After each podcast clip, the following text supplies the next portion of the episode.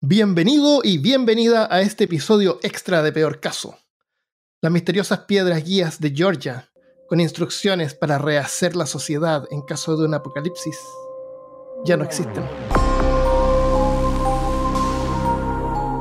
Las piedras guías de Georgia, conocidas como el Stonehenge de Estados Unidos, fueron destruidas con explosivos en medio de la noche del 6 de julio de 2022, hace pocas horas antes de la publicación de este video. El misterioso monumento tallado en granito listaba en varios lenguajes 10 principios para rehacer la civilización en caso de una guerra nuclear, que era una inminente amenaza cuando fue instalado en 1980 en forma anónima. Esta no es una obra de arte y su sola intención era preservar la especie humana de acuerdo con un movimiento llamado conservación de la naturaleza.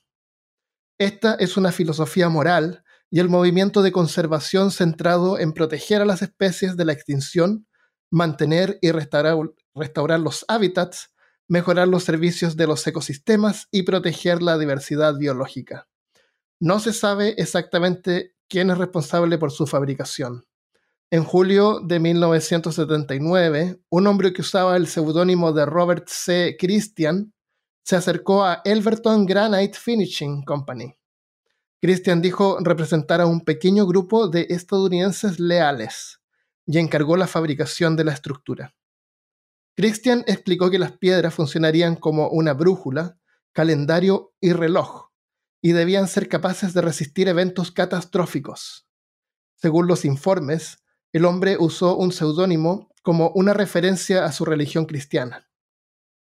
Christian dijo que quería construir un monumento de granito que pudiera rivalizar con el monumento neolítico británico Stonehenge, en el que se inspiró después de haberlo visitado. Aunque según dijo, Stonehenge, aunque impresionante, no tenía ningún mensaje que comunicar. Joe Fedley, de El Elberton Granite, asumió que Christian estaba loco e intentó desanimarlo proporcionando una cotización del precio para la comisión que era varias veces más alta que cualquier proyecto que la empresa había tomado anteriormente, explicando que las piedras guías requerirían de herramientas y constructores adicionales. Pero para sorpresa de Fendley, Christian aceptó la nota, aceptó el precio, y cuando se dispuso el pago, Christian dijo que representaba un grupo que había planeado las piedras guías durante 20 años y que deseaba, deseaba permanecer en el anonimato. Christian entregó un modelo a escala de las piedras guías y 10 páginas de especificaciones. El sitio de dos hectáreas había sido comprado por Christian en octubre de 1979 al propietario de la granja Wayne Mullenix. El 22 de marzo de 1980, el congresista Doug Bernard inauguró el monumento ante una audiencia de entre 200 y 300 personas, convirtiendo el monumento en una atracción turística para la región que recientemente había alcanzado hasta 20.000 visitantes por año. El monumento tenía 6 metros de alto con cuatro piedras mayores y 5 metros de alto cada una. En ellas, listadas en ocho idiomas, estaban los 10 principios. Mantener la humanidad a menos de 500 millones en equilibrio perpetuo con la naturaleza.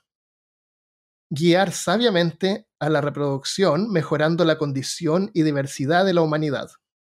Unir la humanidad en una nueva lengua viviente, gobernar la pasión, la fe, la tradición y todas las cosas con la razón templada, proteger a los pueblos y naciones con leyes imparciales y tribunales justos, permitir a todas las naciones que se gobiernen internamente resolviendo las disputas externas en un tribunal mundial, evitar leyes mezquinas y funcionarios inútiles, balancear los derechos personales con las obligaciones sociales, Valorar la verdad, la belleza, el amor, buscando la armonía con el infinito.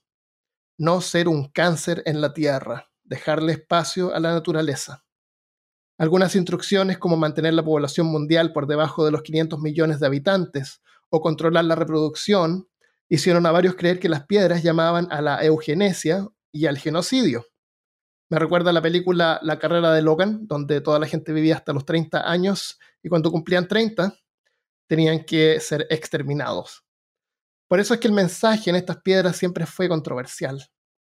Por un lado, es una celebración a la razón. Una tableta junto al monumento indicaba que estas sean guías para una era de razón.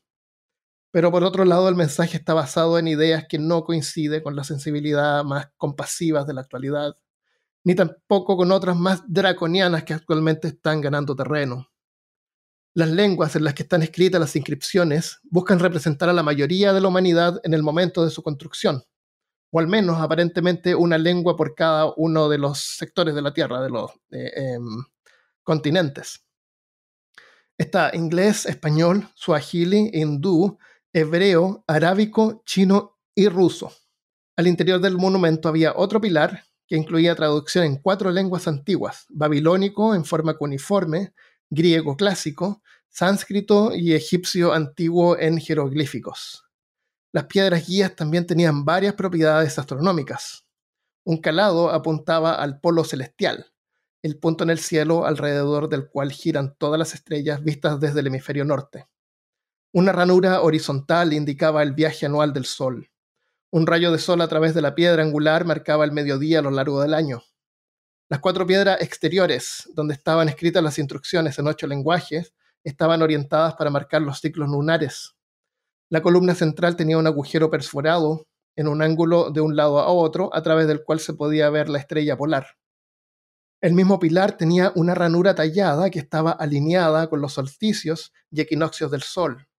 Una abertura de 22 milímetros en la piedra angular permitía el paso de un rayo de sol al mediodía todos los días, iluminando la piedra central, indicando el día del año.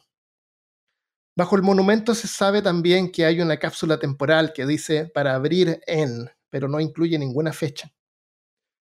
Durante los años el monumento fue varias veces dañado con grafitis, pero el ataque de este miércoles fue el peor de todos. La piedra que debía sostener un ataque nuclear fue destruida por un explosivo casero.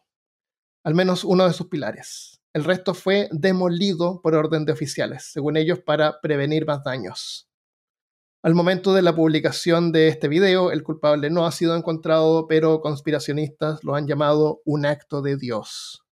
Apenas dos meses antes del ataque, una aspirante republicana a gobernadora llamada Candice Taylor publicó un video en su cuenta de Twitter en el que pedía la demolición del monumento. En el texto, en el tweet, dice en inglés, soy la única candidata lo suficientemente audaz para hacer frente a la cábala luciferiana Elíjanme gobernadora de Georgia y pondré de rodillas el régimen satánico y demoleré las piedras guías de Georgia. Al mismo tiempo, Georgia es hogar del monumento confederado más grande, de 100 metros de ancho y 60 de alto, tallado en el borde de una montaña de granito, ubicado en Stone Mountain Park. Es venerado cada día por conspiracionistas y cristianos fundamentalistas que han convertido el Partido Republicano en una alcantarilla de idiotez. La destrucción de este monumento es equivalente a los talibanes destruyendo reliquias históricas en Afganistán. Es triste y problemático. Parece que la era de la razón a la que apelaba el monumento se está extinguiendo. Pero no tiene que ser así. Si vives en Estados Unidos y puedes votar en las siguientes elecciones, por favor, hazlo. Considera, considera la razón como una virtud y busca una verdad que armonice con una moral y ética que promueva la unidad la libertad y la justicia.